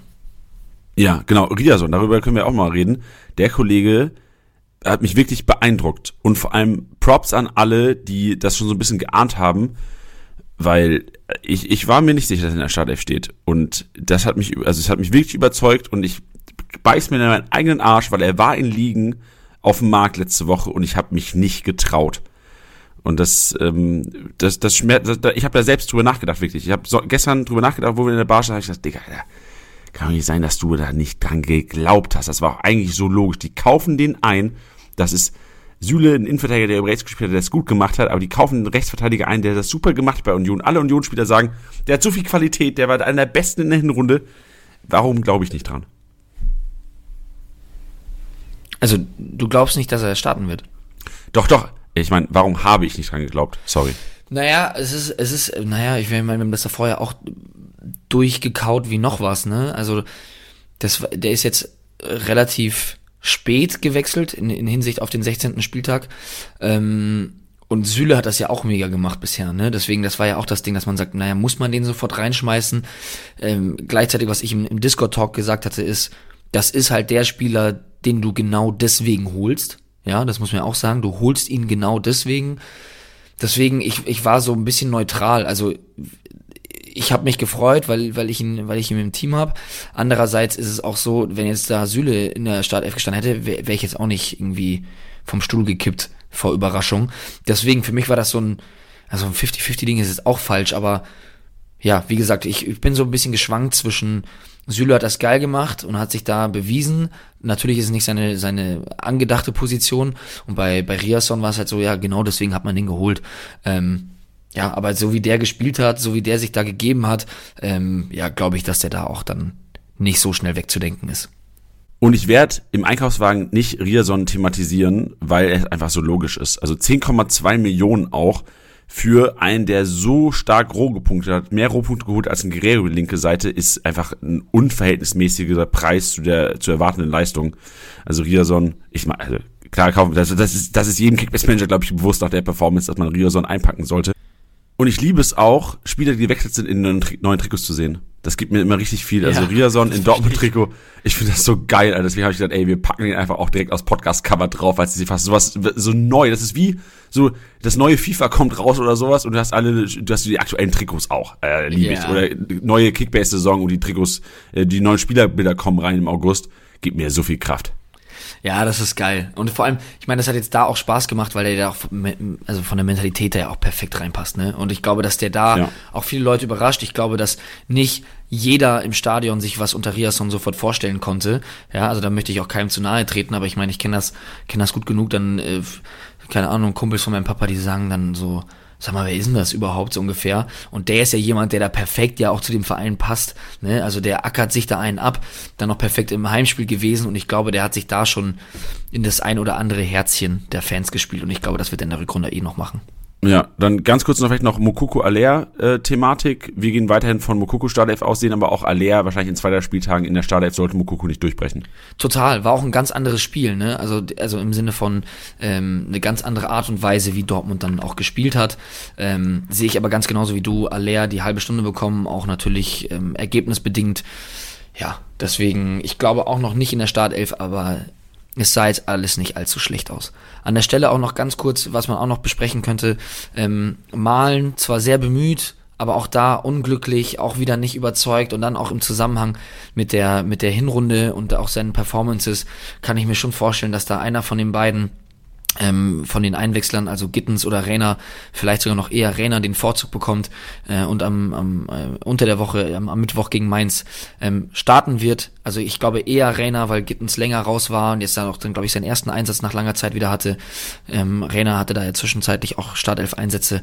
Deswegen kann ich mir gut vorstellen, dass das Malen leider wieder rausrotieren muss. Auch wenn er bessere An Ansätze gezeigt hat als, als zuvor, finde ich. Ja, fühle ich, unterschreibe ich. Machen wir weiter mit Gladbach. Teddy Ja, Gladbach, ähm, auch, auch ganz kurz nur Stindel, leider fünfte gelbe Karte, sonst wäre ich mir sicher gewesen in der Startelf. Turam müssen wir gucken, was die Medien sagen. Jetzt Montagmorgen noch nicht so viel zu sehen gehabt.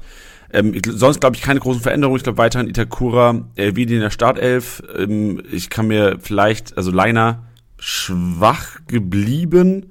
Skelly hat auch nicht wirklich überzeugt in, der, in den letzten Spielen der Hinrunde. Für mich ein klares 50-50-Ding, kann ich nicht einschätzen. Bin mir ähm, aber bei einer Sache ähm, relativ sicher, dass ein Gumu nicht mehr starten wird. Ja, Also egal, ob Thuram fit wird oder nicht, ich glaube, es wird, wenn er eine Alternative gesucht, in Gumu war für mich einer, der vor allem dann gegen Augsburg, wenn du in Augsburg jetzt antrittst, äh, also mehr als schnell, hat mir er nicht gezeigt, dass er mehr als schnell kann.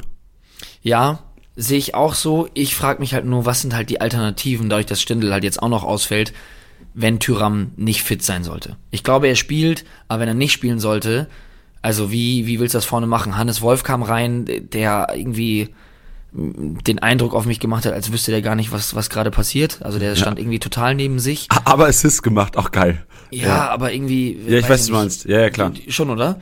Ähm, ja. deswegen kann ich mir jetzt nicht vorstellen, dass Player vorne reinrückt und dann Hannes Wolf äh, spielt. Aber ja, äh, für diejenigen, die vielleicht da kurz den, den, den, den Hype mitgenommen haben, boah, ich würde den auch dämpfen. Also das war, das war nichts. Und ich zum Beispiel äh, übrigens sehe, sehe Skelly in der Startelf, weil Leiner, das hat man dann genau das, also man hat mir, hat mir das genau das wieder bestätigt, was wir immer sagen ist, eine geile Kampfsau, wenn man das so sagen darf, eine geile Kampfsau, aber dann spielerisch beziehungsweise technisch ab einem gewissen Punkt wirklich limitiert und da sehe ich Skelly deutlich besser und ich glaube, dass das Farkes Spielstil ähm, ja, besser Ja, tut, wenn da Skelly steht. Ja, stark. Mein Tipp wäre Flo Neuhaus. Mein Tipp wäre Flo Neuhaus und Oh, ja. äh, äh, dann hast du ev- eventuell ja, Ja, im Sturm und ja, genau. auf die Seilposition, ja, das geht auf jeden Fall.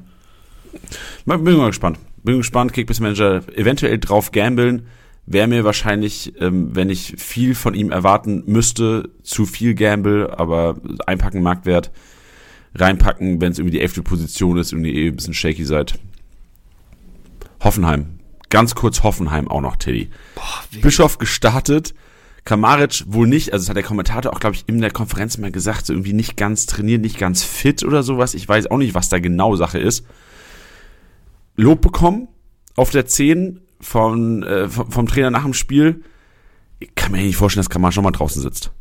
Nee, also er hat Lob bekommen, ähm, das, das macht auch Sinn, aber es war jetzt echt keine grandiose Partie von ihm, dass ich sage, okay, es gibt keine, keine Wahl, ähm, dass, dass Kramaric in die Startelf rückt. Ähm, Bebu ja auch mit seinem Tor äh, eine gute Figur gemacht, ähm, deswegen, äh, ich bleibe auch dabei, dass Kramaric mich, für mich keine Option auf der auf der äh, auf der Stürmerposition ist, sondern eher so ein bisschen dahinter. Ähm, deswegen wäre das eher dann das Bischof-Ding ähm, und da wird Kramaric, denke ich, wieder starten. Ja, genau. Kramaric Startelf, ich sehe auch Bebu weiter Startelf, Baumgartner weiter Startelf. Ich glaube auch, dass generell andere Linius Gose oder so gesetzt sind. Geigerstiller haben das in Ordnung gemacht, würde ich behaupten. Ähm, glaube auch, dass das weiter gesetzt ist. Rudi will keine Rolle spielen. Und IV bröcklich. Alter, ich bin gespannt. Auf das Spiel Hoffenheim-Stuttgart bin ich mega gespannt unter der Woche, weil ähm, Hoffenheim, also generell Hoffenheim eigentlich Favorit. Kabak aber fünf, äh, fünfte gelbe Karte. Vogt nicht ganz fit. Äh, Charisma hast du Akpu. Also der ist im Grunde genommen der Spieler, der in der Hinrunde die ganze Zeit shaky war, ein Soki, der einzige, von dem man jetzt aus Kickmäßig sagen kann, äh, ein Soki startet. Ja, der hat mir auch ehrlich gesagt ganz gut gefallen. Ich weiß jetzt gar nicht, wie viele Punkte er gemacht hat. Ich glaube gar nicht so viele. Ähm, aber es war auch da die Ansätze, ne? Also ich sage jetzt nicht, dass er ein geiles Spiel gemacht hat, aber weiß nicht, der hat mir, der hat mir gut gefallen, wie der in manchen Situationen gehandelt hat. Das muss man dann auch immer sagen, dass er natürlich immer so so intuitive Sachen da auch wichtig sind und der hat mir eigentlich ganz gut gefallen. Also es würde mich nicht wundern, wenn der in den nächsten Spielen, ich predikte das jetzt nicht, aber wenn der in den nächsten Spielen aufblühen würde, ähm, wäre für mich kein, keine Überraschung. Yes, sehr gut. Schön gesagt. Und dann natürlich wieder am Wochenende, natürlich geht's dann gegen Gladbach. Wir versuchen ja auch beide so ein bisschen, die beiden Spieltage so ein bisschen vorzubereiten. Dann natürlich Osan Kabak back und ich habe das Gefühl, dass Osan Kabak der Hoffenheimer Defensive so viel Stabilität bietet. Also Wochenende gegen Gladbach bin ich mir sicher, klar sollten Sachen passieren, weiß man nicht, aber Soki, Vogt, äh, Kabak und eine solide Defensive, wo dann Stindel und Co. anlaufen müssen, weil Stindel, das können wir auch sagen, na, äh, sehen wir nach dieser Performance, nach den zwei Kisten, Captain ist back, der wird Jetzt klar, fünfte Gelbe unter der Woche, aber am Wochenende dann gegen die Hoffenheimer selbstverständlich in der Startelf stehen bei den Gladbachern. Ja, vor allem, ich glaube, da darf man sich jetzt auch nicht zu sehr davon ähm, irritieren lassen, was Farke ja gesagt hatte, dass er, dass er auch, das so ein bisschen sein Matchplan war, dass er auch sagt, ey, man muss da so ein bisschen aufs Alter gucken, natürlich, ähm, dass er auch davor äh, wenig von der Vorbereitung mitgemacht hat ähm, und dass man ihn dann so dosiert, dass man sagt, okay, wir bringen ihn eher gegen müde Leverkusener, als ihn davor irgendwie die krassen Meter machen zu lassen. Und äh, ja, hat er gefruchtet. Zwar nicht mit Punkten, aber mit der Performance von Stindl hatte er da vollkommen recht. Und hat im gleichen Zuge ja auch nochmal erwähnt, wie wichtig Stindl trotzdem natürlich ist. Ne? Also er hat auch gesagt, der wird jetzt nicht jedes Spiel von, von Beginn an machen, aber ähm, ich glaube auch, dass der am Wochenende auf jeden Fall in der Startelf steht. Wenn da jetzt ja. noch irgendwas dazwischen kommen sollte. Finde ich gut, fühle ich. Dann lass uns noch äh, über Frankfurt reden. Frankfurt ist so ein bisschen der Übergang auch schon Einkaufswagen, weil wir jetzt auch schon teilweise Verkaufs äh, Einkaufsempfehlungen aussprechen. Ebimbe Verletzung fällt auch länger aus. Chancen für zwei Spieler. Also zum einen haben wir Lenz und wir haben Buta, der gekommen ist. Kiste gemacht? Erinnere ich mich nicht, der Kiste gemacht ja. direkt auch, ne? Ja. Und von daher muss man jetzt gucken. Also bleibt Knauf links und Buta rechts oder geht Knauf auf die rechte Seite, auf die Bimmel-Position, die er auch spielen kann, also variabel einsetzbar. Ähm, du, das gibt dieses kranke Wort, ne? Wie heißt es nochmal, wenn man so auf zwei Seiten einsetzbar ist? Ich glaube, also ich weiß nicht, ob es dafür ein Wort gibt, aber generell, wenn du auf mehreren Positionen spielen kannst, bist du polyvalent einsetzbar. Boah, geil, Alter. Kickbase Degree. Fußball Degree.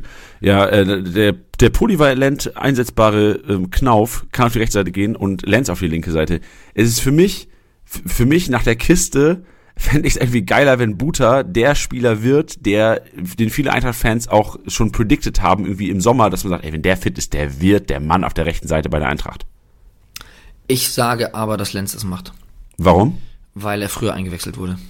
Okay, verstehe ich auch. Ähm, für mich ist es so ein Dream-Szenario. Also ich kann, ja, für mich ist 50-50, ich kann es nur entscheiden, aber ich, ich sage einfach, ich glaube, Buta würde der geilere langfristige Kickbase-Punkter werden, wenn er jetzt die Chance bekommt als Lenz. Ja. Und ich gucke immer so durch die Kickbase-Wunschbrille.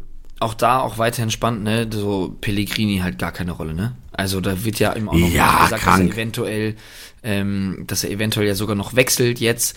Aber da finde ich, das finde ich dann auch immer spannend, dass, dass du jemanden holst, der sofort spielt, ähm, auch meiner Meinung nach einen echt spannenden Spielstil hat, ähm, und total, ja, weiß ich nicht, intensiv spielt. Aber ähm, ja, dass er so gar keine Rolle mehr spielt und dass man eventuell jetzt sogar drüber nachdenkt, oder beziehungsweise beide Seiten scheinbar, ähm, ja, dass der, dass der da echt noch gehen soll, das finde ich auch immer spannend, dass man sich da so vertun kann, beidseitig. Ja, ich check's auch nicht, weil also für mich ist Pellegrini so ein guter Kickbase-Spieler von Veranlagung her. Ja. Und ich wünsche mir, also ich kann ja nicht auch innerhalb der Bundesliga wechseln, einfach Kickbase relevant bleiben. Ich gucke gerade so ein bisschen durch. So, wenn Sosa geht zu Stuttgart, Alter, Stuttgart, der wird so, der wäre so ein kranker Kickbase-Spieler. Man muss jetzt natürlich auch fairerweise sagen, ne, also jetzt äh, muss man ja auch da mal aufpassen. 16. Spieltag ähm, ist er ja ausgefallen, ähm, scheinbar auch immer noch angeschlagen, aber ja, also selbst davor hat er ja auch nicht so wirklich, ähm, wurde ihm ja das auch nicht so ganz zugetraut. Ja, das stimmt. Dann lass uns mal auf die Heizwärmer-Thematik kommen. Flo Wirtz, Leverkusen. alle haben gehofft, er startet, war irgendwie dann leicht kränklich, stand nicht in der Startelf. Ich bin, wir sind uns, glaube ich, alle sicher, dass wenn er fit gewesen wäre, auch gestartet Ja. hätte. Ja. Ist natürlich die Frage, so wie fit wird er? Wenn er fit genug ist, wird er starten? Pff, schwer eine Einschätzung geben am Montagmorgen, ne? Ja, also ich meine, äh, klar war er angeschlagen, ähm, hat er aber trotzdem irgendwie eine Viertelstunde gespielt. Also wenn man Ja. wirklich krank ist, glaube ich, würde man einen, einen Spieler nicht in, in, in, in Bundesligaspiel einfach reinschmeißen, einfach so. Ähm, ich weiß jetzt nicht, was das zu bedeuten hat äh, für, für das Spiel am Mittwoch, ob er da jetzt dann sofort eine Rolle spielt. Ich denke mal eher nicht. Ähm, ich glaube, dass er da dann einfach wieder nochmal mehr Minuten sammelt, vor allem wenn er nur eine Viertelstunde am Wochenende gemacht hat. Aber ab da an, ab kommendem Wochenende sehe ich ihn in der Startelf. Ja, ich sehe halt auch, auch die Thematik, dass du so viele Kräfte in der Offensive hast. Das ist das letzte Big Topic. Wir werden, äh, ich werde im Einkaufswagen so ein bisschen auf die anderen Teams eingehen, die wir jetzt nicht so gecovert haben. Aber du hast einen Diaby, du hast einen Loschek, du hast einen Adli, du hast äh, einen Amiri, der auch reingekommen ist, getroffen hat. Du hast einen Wirtz in der Offensive für eigentlich nur drei Positionen, weil dieses 3-4-3, ich, der Dreikette hat jetzt über die, also die ersten 75 Minuten, bis dann Gladbach irgendwann mal gekommen ist, gut funktioniert. Und du hast irgendwie auch noch, also du hast so viele Offensivgrad, hast du hast du auch noch, der momentan so der Formschwächste ist wahrscheinlich von der Offensive. Aber wer geht dann raus für Wirtz? So wahrscheinlich, so Diaby, Adli kannst du fast nicht rausnehmen momentan. Ich sag Logic, ja. Ja, zwei Assists gerade. Ja, es ist Ja, schwer, aber- es ist ein Fight, aber klar, vor Wirtz, wenn für Wirtz spielen, so der beste Mann eigentlich in der Offensive mit Ja, DB. aber also das ist für mich sogar relativ klar, dass es Logic sein wird. ja, Ja, weil trotzdem zwei Assists, ich fand ihn trotzdem irgendwie am, am unauffälligsten. So Diaby, klar, also ich meine jetzt von, von äh, ich meine, Diaby hat, hat keine direkte Torbeteiligung äh, zu dem Spiel beigetragen, deswegen wäre das jetzt eine falsche Aussage zu sagen, Logic war der unauffälligste. Aber vom Spielen selber her ähm, fand ich, war der, also unabhängig von seinen zwei Assists, fand ich, war der am schwächsten von den dreien. Ich sage nicht, dass er schwach war, aber ich sage, Ja, er war am schwächsten von den dreien. fühle ich, fühle ich. Und das heißt, dann werden wir wieder so ein 3-4-1-2 sehen, dass Diaby, Adli, so die, die Pacer vorne sind. Bin gespannt, ob das auch gegen mauernde Gegner irgendwie klappt, weil dann ähm, bräuchst du eigentlich schon mal so, so Asmun-Körpertyp. Ja. Ähm, aber wenn Schick wieder zurück ist, ähm, da bin ich auch gespannt. Also Leverkusen Offensive, eigentlich ist kurzfristig Adli krank, krank, krank relevant. Äh, Loschek krank, krank, krank relevant nach so einem Spieltag eigentlich. Aber wenn da die, die Kapelle wieder auffährt, dann musst du eigentlich mit einem Wirtz auf der 10 und einem Schicken die BB vorne spielen. Da hast du so kranke Leute wie ein Adli, wie ein Loschek, wie ein Hudson und Doy, wie ein Amiri ähm, auf der Bank. Ja, aber ich muss, also ich muss da ehrlich sagen, wenn ein Adli da weitermacht, wo er, ich sag jetzt mal so, am Wochenende angefangen hat, dann glaube ich, müssen sich eher Diaby und nochmal schick umschauen, dass die da erstmal liefern. Weil ich glaube nicht, dass du bei der Hinrunde von Leverkusen einen Spieler rausnimmst, der einfach gerade komplett performt, nur weil du einen Spieler hast, der geiler performen könnte. Ja, fühle ich. Gutes Statement, Tiddy. Und ich glaube, mit diesem Statement kann man so diese Veränderung in der Startelf der Teams, die wir jetzt besprochen haben, so ein bisschen abschließen. Und ich werde im Einkaufswagen gleich noch ein bisschen intensiver auf Kaufempfehlungen gehen und auch gerade so ein bisschen auf die kleineren Teams, wer reinrutschen könnte und wo ihr für wenig Geld ordentlich Output, Fragezeichen, bekommen könntet. Unter der Woche und am Wochenende. Jannis Einkaufswagen.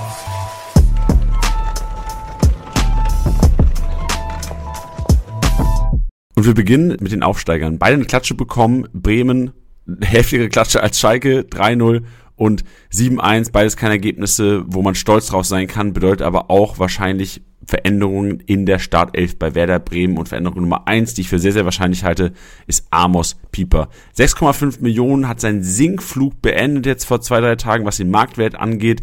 6,5 Millionen für einen, der einen Punkteschnitt von 60 Punkten hat, obwohl er sehr unregelmäßig spielt und äh, auch eingewechselt wird teilweise und dann natürlich in, was weiß ich, in fünf Minuten noch zwölf Punkte macht, in seinen 30 Minuten jetzt gegen Köln noch minus elf gemacht hat. Aber wenn er in der Startelf steht, immer solide, solide Kickbase-Punkte für 6,5 Millionen, auf jeden Fall einer, den man sich in die Abwehr stellen kann und, glaube ich, relativ wenig Gedanken haben muss daran, dass der Kollege nicht punktet für Werder Bremen, warten jetzt auch Duelle, die machbar sind, meiner Meinung nach. Also Union Berlin, ein Team, was den Abwehrspielern, das haben wir jetzt ähm, am Wochenende bei bei äh, Hoffenheim auch gesehen, dass tatsächlich durch die Flanken, wenn er die Kopfbälle gewonnen werden, auch wirklich viel zu holen ist. Also wenn Amos Pieper es schafft, seine Kopfballstärke da auszubauen, bin ich mir relativ sicher, oder auszuspielen, bin ich mir relativ sicher, dass die Rohpunkte auch gegen Union Berlin fallen werden, weil die Flanken einfach kommen werden. Und wenn es dann gilt, einen Knoche Mann zu Mann zu verteidigen, wenn es dann gilt, vorne ein Sibachö oder ein, ähm, ein Behrens zu verteidigen, kann ich mir vorstellen, dass Pieper da auf jeden Fall profitieren wird.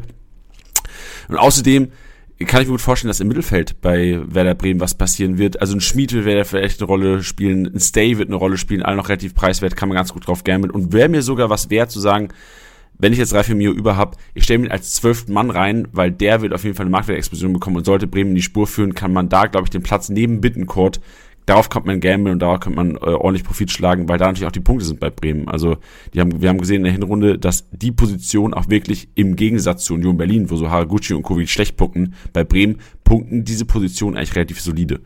Kommen wir zu Schalke. Und bei Schalke ist es so, dass mir einer richtig gut getaugt hat. Und den würde ich auch direkt als erste reinwerfen. Der ist inzwischen nicht mehr so cheap, weil ihn anscheinend mehrere auf dem Schirm gehabt haben. 5,9 Millionen. So Ichiro Kozuki. Rechte Schiene gespielt nicht überragend gepunktet. Also bei dem 3-0, 75 Minuten gespielt, 34 Punkte, nicht überragend, aber man hat immer seine Genialität aufblitzen sehen. In Vorbereitungsspielen schon wirklich herausgestochen, qualitativ. Kozuki, deswegen meine Kaufempfehlung 5,9 Millionen und einer, der meiner Meinung nach, wenn er fit ist, immer in die Startelf gehört, auch momentan weiter noch sinkt, auch noch sinken wird, wenn er nicht in der Startelf steht, jetzt unter der Woche, könnte es eventuell vielleicht sogar mal ein 500k-Spieler werden, aber für mich wenn fit eigentlich so mit einer auf der Schlüsselposition vielleicht 10 Dominik Drexler. 2,1 Millionen. Ich antizipiere, es könnte eine Startelf werden am Wochenende. Also für mich wäre wahrscheinlich Einwechslung unter der Woche. Und ähm, ihr, ihr, seht unter der Woche auf jeden Fall, also morgen Abend seht ihr die Startelf auch, sollte Drexler in der Startelf stehen, umso geiler. Ich kann mir gut vorstellen, dass er vor allem am Wochenende, 18. Spieltag, dann gegen seinen Ex-Verein gegen Köln in der Startelf stehen wird im Heimspiel für Schalke. Und wir haben in der Hinrunde gesehen, dass Drexler immer wieder gerade in Heimspiel, ich habe gegen Augsburg zwei Vorlagen gemacht, bei dem Heimspiel gegen Bochum eine Kiste und 180 Punkte. Also Drexler immer mal wieder Kickbase relevant und einfach Entscheider vorne hinter der Spitze. Kommen wir zu Augsburg. Arne Meyer habe ich noch drin im Einkaufswagen. Auch hier eine Empfehlung. Hat mir richtig gut gefallen gegen Dortmunder. Ich habe mit einem Kollegen gesprochen vor dem Spiel gegen, äh, gegen Dortmund, dass Arne Meyer meiner Meinung nach nicht ins Spiel der Augsburger passt schwuppdiwupp, geiles Spiel gemacht, echt Dreh- und Angelpunkt, so ein bisschen der Mini-Soboschlei gewesen da, immer wieder Schnittstellenpässe gespielt, Anne Meyer auch noch zu preiswert und gesetzt bei den Augsburgern. Bochum habe ich Antwi Ajay, Förster, weil er echt viele Standards schießt, äh, Schlotterbeck haben wir vorhin schon thematisiert und Janko, weil er für eine Mio auch noch zu günstig. Wolfsburg, ich raste jetzt ein bisschen durch, ne? Aber ich glaube, ihr versteht, warum ich jetzt Janko hier reinpacke. Einfach zu also eine Million macht Sinn, Schlotterbeck ähm, wegen, wegen Rohpunkte, Förster wegen Standards und Antwi Ajay wegen Form drei Torbeteiligungen in den letzten drei Spielen. Ich habe äh, letzte Woche bei Austin Championship gesagt, dass kein Spieler auf der Welt im Vergleich zu seiner gesamten Form in seiner Karriere so in Form ist wie Antwi Ajay. Ich hoffe, ihr checkt, was ich meine. Gell? Dann Wolfsburg habe ich Lacroix reingepackt, Otavio, fünfte gelbe Karte, kann man gut vorstellen, dass Van Feen da auf die Linksverteidigerposition geht und dadurch Maxence Lacroix sein großes Comeback feiern könnte. Wahrscheinlich nur für ein Spiel, nachdem die sich anstellt, trotzdem 7,4 Millionen für den einmaligen Kickbase Kracher aus Wolfsburg. Ich gerade mal sein Spiel ganz nach vorne durch. Äh, der hat einen 107er Schnitt gehabt, meine Saison. Einen 107er Schnitt mit 3200 Punkten Who remembers, Alter? Wer war damals Lacroix-Besitzer und war richtig happy und wer ist jetzt Lacroix-Besitzer und war die letzten Monate richtig sad? Jetzt können wir wieder happy sein, weil sehr wahrscheinlich in der Startelf und Jonas Wind wollte ich reinzaubern, auch zu cheap. Start, äh, Startelf safe die nächsten Wochen, wenn er sich nicht verletzen sollte. Es gab noch im Matcher immer die Diskussion. In den letzten Wochen ist der Marktwert noch relativ low. Schnappt ihn euch. Und bei Leipzig, bei Leipzig haben wir noch gar nicht geredet, weil da die Startelf meiner Meinung nach auch nicht so abweichen wird. Heizenberg. Nach dieser Performance wird Heizenberg meiner Meinung nach auch gegen die Schalker starten. Er ist noch zu cheap, er gewinnt, gehört zu den Top-Marktwertgewinnern momentan und Best Case, ihr seht bei Augsburg heute, äh, morgen und am Freitag, also Spieltag 17 und 18 die Startelf. Deswegen lohnen sich einfach so Leute wie Heizenberg. Es lohnen sich Leute wie Benny Hendricks vielleicht sogar, der ähm, vielleicht dann eher am Wochenende starten wird, weil er auch, glaube ich, ein bisschen angeschlagen war. Lukas Klostermann kann man drauf gambeln. Forsberg lohnt sich. Eventuell lohnt sich sogar ein Haidara, der auch reinrotieren könnte für einen Leimer oder einen, Schlager. Also es lohnt sich, äh, Leipziger im Team zu haben auf, was weiß ich, Position 12, 13, 14, um sie eventuell reinzuschmeißen. Wenn ihr die Aufstellung dann seht und kurzfristige Entscheidungen vom Spieltag, ihr wisst es, liebe Hörer, sind die geilsten, die heikelsten und man macht da meistens auch die größten Fehler. Das war's aus dem Einkaufswagen. Ja, geil, Tilly, das war wieder Podcast. Das yes. war Spiel der Siegerbesieger am Montag. Es hat mega getaugt. Es war, mein, ich habe so das Gefühl, meine körperliche Verfassung ist jetzt geiler nach dem Podcast, als sie vor dem Podcast war.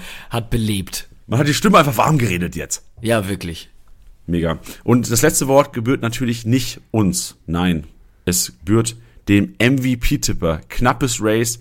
Ein Kölner ist es geworden. Wir, wir, das, das Ding ist, so, wir moderieren das jetzt hier Montagmorgens an es kann noch eine Änderung kommen. Wir wissen nicht, ob es Giri oder Tickets wird, der MVP. Und deswegen müssen wir da noch ein bisschen warten, bis der Podcast dann released wird, wird äh, natürlich dann der, der MVP-Tipp MVP noch reingeschnitten im Nachhinein. Wir können leider jetzt keinen anmoderieren. Das tut mir leid. Ich würde jetzt gerne sagen, Pascal aus Buxtehude gewinnt das Ding mit einem, einem On-Point-Tipp von Steffen Tigges oder von Skiri und der roastet seine Liga. So, aber kann ich nicht. Aber vielleicht ist ja Pascal aus Buxtehude, ich weiß es nicht. Ja, das wäre jetzt natürlich richtig krass. Dann bist du der MVP-Tipper, MVP-Tipper. Oh, neue Kategorie für den Podcast. so, ge geografische Lage, jeder muss so einen Punkt in Deutschland setzen, wo er herkommt. Ja. Okay, lass, okay, ich mache einen Tipp. Ich, ich hoffe, er sagt dann auch, wo er herkommt.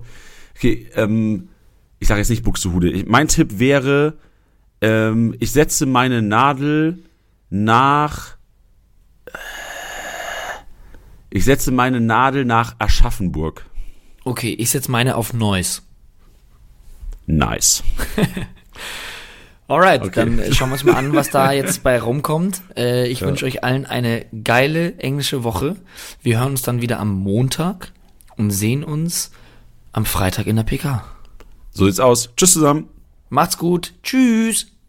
Ganz kurzes Add-on zur Sprachnachricht. Es hat keiner Skiri getippt, den tatsächlichen MVP. Wir haben den besten Tickets-Tipper rausgezogen aus der Kiste. Glückwunsch an Daniel aus Trommelwirbel Salzburg. Grüße nach Österreich. Moin, liebe Manager, hier ist der Danny, aka Brisenbaron, und ich darf hier heute sprechen, weil ich den Tiginator mit 388 Punkten als MVP getippt habe. Er wurde es leider nicht, für mich persönlich schon, weil er ja den Assist mit der Ferse nicht bekommen hat. Wie alle wissen, den hätte er bekommen müssen. Aber das sei mal dahingestellt, hat trotzdem eine Weltklasse-Partie gemacht wie er den da aus 46 Meter mit der äh, reinchippt, das war echt Weltklasse. Ich habe geschrien zu Hause. Und für zwei Millionen, ich habe natürlich selber in meiner Mannschaft eine absolute Kaufempfehlung. Und dann komme ich zu meiner Liga, zu meinen Jungs. Und da haben wir einmal den Jens, unseren Kickbase-Veteran. Ja, anfangs hast du uns dominiert, aber letzte Saison unter der Tabellenhälfte. So wird das nichts, mein Junge. Dann haben wir einmal Felipe Landinho. Ja, das Einzige, was du kannst, ist deine eigenen Spieler auf Liga Insider hypen, damit der Marktwert steigt. Aber das bringt dir natürlich auch keine Punkte. Dann haben wir einmal Zeck Spiel. Ja, ein Kunku ist der beste Spieler der Welt, ich weiß es. Aber allein mit dem Kunku geht es natürlich auch nicht. Haben wir einmal Doofmann, mein Unikollege. Ja, kommt auch Jahr für Jahr nicht aus dem Mittelfeld raus. Dann habe ich noch Niki Schubert, Oberholli, Tino K., Superstar, Joshua Niklas, Laurenz hat er leider verlassen, wegen der Arbeit. Aber ich grüße euch, meine Jungs. Und ja, die Saison startet wie die letzte. Ich bin vorn dran. Und da müsst ihr jetzt Hand zulegen, damit ihr mir das Wasser reichen könnt. Ja, abschließend will ich Danke sagen an Titi, an Janni, an das ganze Kickbase-Team. Ihr habt wirklich eine geile App. Und ich wünsche euch Managern alle eine erfolgreiche und torreiche Rückrunde. Euer Danny. Ciao. Das war's mal wieder mit Spieltagsliga Besieger, der Kickbase Podcast. Wenn es euch gefallen hat, bewertet den Podcast gerne auf Spotify, Apple Podcasts und Co.